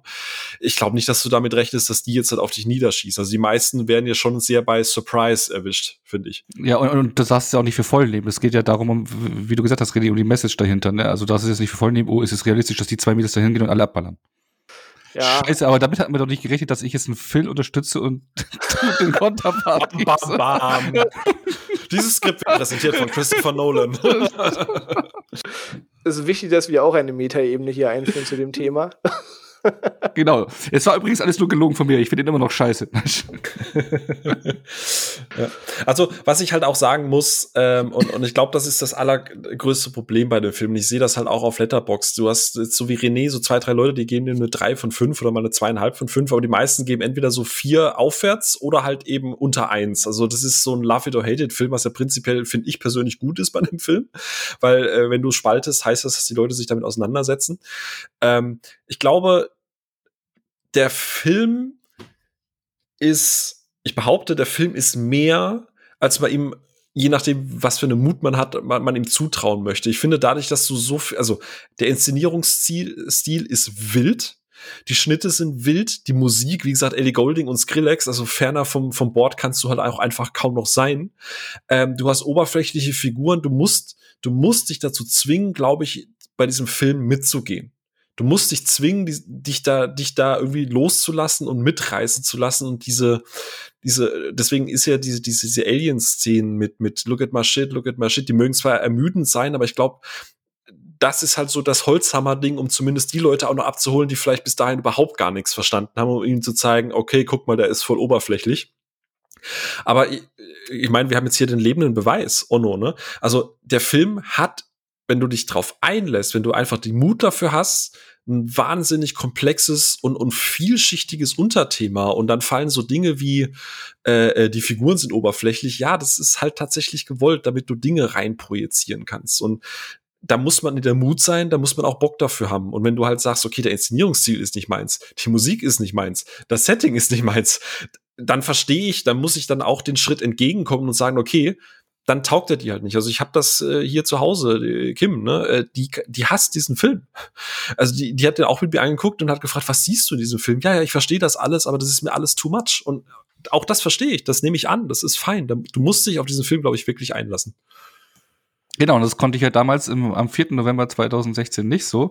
Und das zeigt ja noch auch mal, dass man äh, äh, das zeigt ja auch einfach noch mal, dass man äh, einem Film durchaus eine zweite Chance geben kann und sollte. Und äh, ich finde diese drei Parameter tatsächlich sehr entscheidend für ein Filmerlebnis. Also, äh, ähm, weil da, da kann schon einiges kaputt gemacht werden, auch gerade äh, äh, ähm, ja, ähm, bei den Erwartungen, ja. Also also sagen, Kontext halt, und Erwartungshaltung ist wahrscheinlich Dreh- und Angelpunkt bei diesem ja. Film, ne? Ja. Jetzt, jetzt haben wir den ja alle drei gesehen. Wenn man jetzt mal so, so, denn, also man kann stundenlang über diesen Film philosophieren, aber ganz im Ernst, mein, mein, mein, mein Kaffee ist leer und mein Bier wird warm.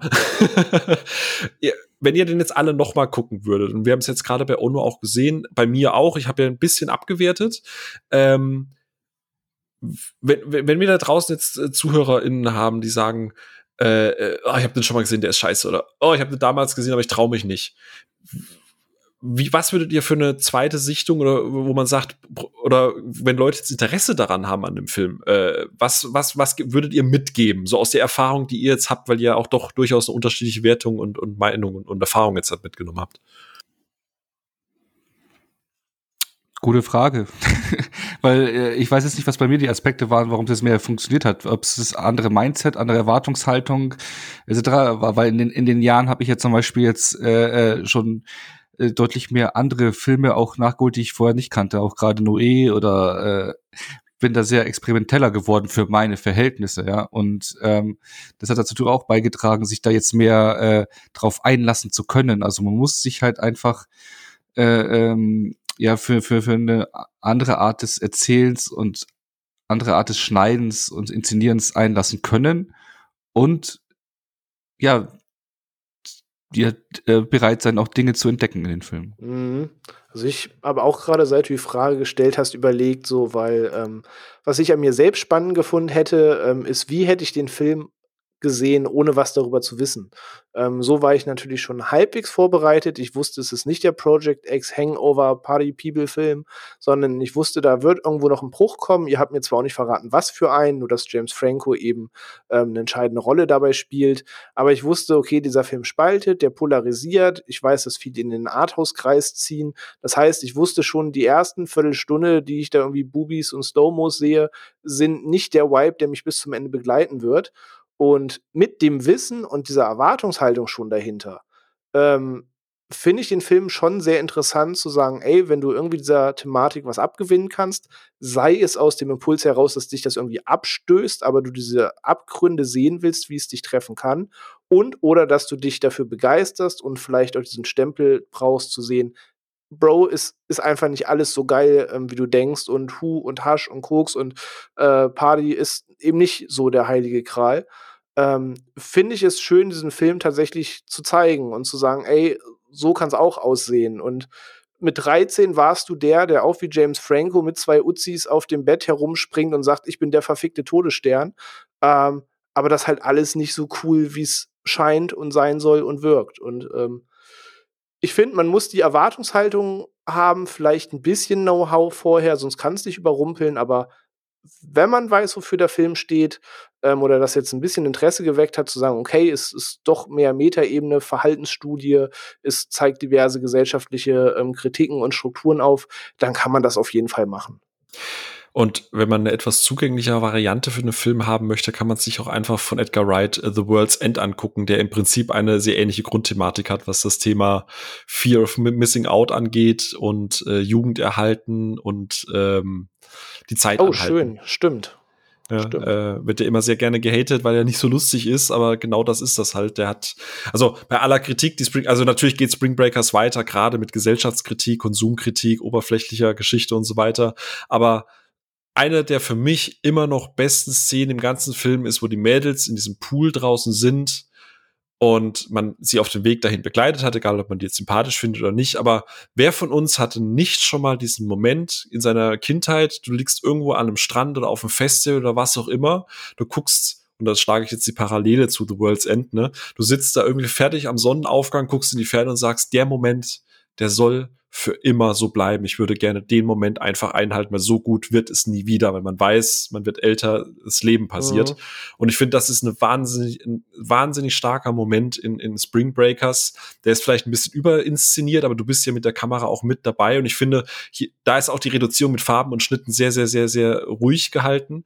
Und es ist, finde ich, ein sehr, sehr, sehr ehrlicher Moment von sehr unehrlichen Figuren. Und ich finde, das, das ist so ein bisschen die, der menschliche Haken, den dieser Film halt bei mir zumindest gelandet hat ich, ich hätte es nicht besser formulieren können, wirklich. Lass ich einfach so stehen, die Aussage, ohne sie weiter zu kommentieren. Da kommt halt so Angst, Hoffnung, Verdrossenheit, so alles zusammen. Safe, ja. bin ich bei dir. Ja. Und René, wächst er bei dir jetzt nicht auch ein bisschen, je mehr man drüber redet? Tatsächlich, es gibt ein paar Parallelen, über die ich mir nicht so den Kopf gemacht habe, obwohl es offensichtlich ist, gerade diese Scarface-Mentalität. Ähm, und ja, es, ich habe die Szene gerade selbst noch erwähnt, wo er mit den ähm, Waffen auf dem Bett rumhüpft und äh, schreit, er ist der Todesstern. Und wir wissen alle, wie Tony Montana drauf ist. Ähm, ja, doch. Ähm, ich ich sage, ich fand ihn halt nicht schlecht. Ich fand ihn am Ende zu lang, dachte, komm zum Punkt. Aber jetzt noch mal mit ähm, eurem Blick drauf, noch mal mit ein bisschen anderen ähm, Knowledge noch dahinter oder einer anderen Sichtweise. Doch, es wächst und vielleicht hätte er den halben Stern mehr auch beim nächsten Mal noch. Ich sage euch, ich verstehe, was ausgesagt werden möchte oder ich verstehe es noch mehr. Es ist nicht so, dass ich die Kritik nicht verstanden hatte beim ersten Mal. Aber auf ein paar Szenen, die ich kritisiert habe, habe ich zumindest jetzt noch mal einen anderen Blickwinkel. Aber interessant, dass du sagst, dass er zu lang ist, weil der ist ja 90 Minuten, ne? 94. Ey, auch, auch das, ich sage ich war bei der Britney Spears-Szene, war für mich eigentlich alles gesagt und dann, ich sage der, der GTA-Wipe war mir erst zu viel, aber ich werde irgendwann noch meine Sichtung und einen zweiten Blick haben. Ja. Großartige Szene mit dem Piano, also wirklich sensationell. Äh, ich habe noch einen kleinen Fun-Fact, bevor wir die Leute entlassen, falls sie überhaupt bis so lange zugehört haben. Wusstet ihr, dass der Film in Deutschland sowohl eine FSK 16 als auch eine FSK 18 Freigabe hat, ohne inhaltliche Veränderung. Nee, gibt es da eine Erklärung hinter? Da gibt es eine Erklärung dahinter. Der Film wurde äh, in Deutschland, äh, hatte die Premiere am 19. Februar 2013, kam dann am 21. März in die deutschen Kinos und der Film hat zum Kinostart eine Altersfreigabe ab 18 bekommen. Dann, äh, ich zitiere ganz kurz, äh, der deutsche Rechteinhaber Wild Bunch Germany ging gegen diese Altersfreigabe vor und er wirkt nach einer weiteren Prüfung die Freigabe ab 16 Jahren. Was denkt ihr, warum? Wildes Raten. Jeder hat einen Schuss. René, was denkst du? Wegen der Nacktheit. Ono? Sehr gut. Äh, dies wurde erwirkt. das wurde erwirkt, indem vor dem Abspann eine Texttafel hinzugefügt wurde, dass Candy und Brit geschnappt und vor ein Gericht gestellt wurden. Oh, okay, es geht wirklich einfach um die, die Konsequenz hinter der Tat, ja. Ganz genau. Und das zeigt mir halt, dass die, die den Film geprüft haben, überhaupt nicht verstanden haben, dass das kein Happy End ist und dass das keine Glorifizierung ist. Es, also das, das sagt dann einfach alles, dass du mit so einer Texttafel den Film nicht ab 18, sondern ab 16 gucken darfst. Also das ist, das ist halt echt eigentlich der größte Witz an dem ganzen Film. So. Naja, aber wie gesagt, das war nur ein kleiner, ein, ein kleiner Schwenk zum Schluss, ja. ne? Helge Schneider hätte zu dem Film am Ende gesagt, tu mal lieber die Möhrchen. Dann hab ich bei den Stiefel geschissen, ne? Jungs, habt ihr noch was? Ich denke, es ist alles gesagt, oder? Ja, ich denke die ganze Zeit drüber nach, weil Ono hat ja vorhin äh, gesagt, dass der Film jetzt einfach, weil äh, ich glaube nicht, dass der Film bei Ono besser gewirkt hat, ähm, äh, jetzt weil er auch irgendwie mal mehr äh, Climax oder so geguckt hat. Ich glaube, dass der Film einfach durch die Zeit äh, besser angekommen ist. Ich meine, wir haben deswegen Mai auch diese, Ein diese Einleitung am Anfang, ne? So dieses Eskapismus, rausgehen, zurückbesinnen, weißt du noch damals hier auf dem und dem Festival. Und ich glaube, dass man dadurch viel mehr jetzt sich nach diesem Moment zurücksehend einfach mal wieder norm in Normalität rauszugehen. Ähm, und ich, ich glaube, dadurch hat man vielleicht eher einen Connect zu dem Film als noch vor x Jahren wo Spring Break oder äh, irgendein Metal Festival oder Ballermann halt gefühlt einfach nur ein Flug entfernt war. Also keine Ahnung, ich weiß es nicht, ob das nur was jetzt mit, mit den Filmen. Nee, aber Spring, Spring Break ist für dich Normalität, okay. Ich, ich dachte, du bist nicht der Partyfilm hier. Nein, das nicht, aber Spring Break ist halt trotzdem einfach ja. ein Festival, das ist wie Malle nur einmal im Jahr ist, weißt du? Ja, ja, ist, ja. Ich, da habe ich auch nie mitgemacht, Malle, ne? Ich war noch nie auf Malle. Ja, auch nicht. Nee, das stößt mich dann auch ab. Sorry an alle, die nach Malle fliegen von unseren Zuhörern. Gut, Malle ist ja größer als eine Ballermann. Ne? Dann lieber Helga brüllen. Genau. Norderdei. so. Ah, super. Ich glaube, dort schließt sich der Kreis. Und ja, äh, wenn ihr Spring Breakers noch nicht gesehen habt und bis hierhin zugehört habt, gebt dem Ganzen eine Chance. Ich glaube, ähm, der Einblick war vielfältig, ähm, spannend. Gerade Onnos Plot-Twist, den haben wir alle nicht kommen sehen. Ähm, aber auch so kann es sein. Ähm, und ja, ich danke auf jeden Fall allen, die zugehört haben ähm, und auch immer zuhören. Ähm, Wenn es euch gefallen hat, lasst gern einen Kommentar da. Wir freuen uns über Feedback. Abonniert uns überall, wo es Podcasts gibt. Ähm, und ja, wir danken euch und hören uns hoffentlich in der nächsten Episode. Bis dahin wünsche ich euch auf jeden Fall eine schöne Woche und macht's gut. Spring Break forever, y'all! Bitches.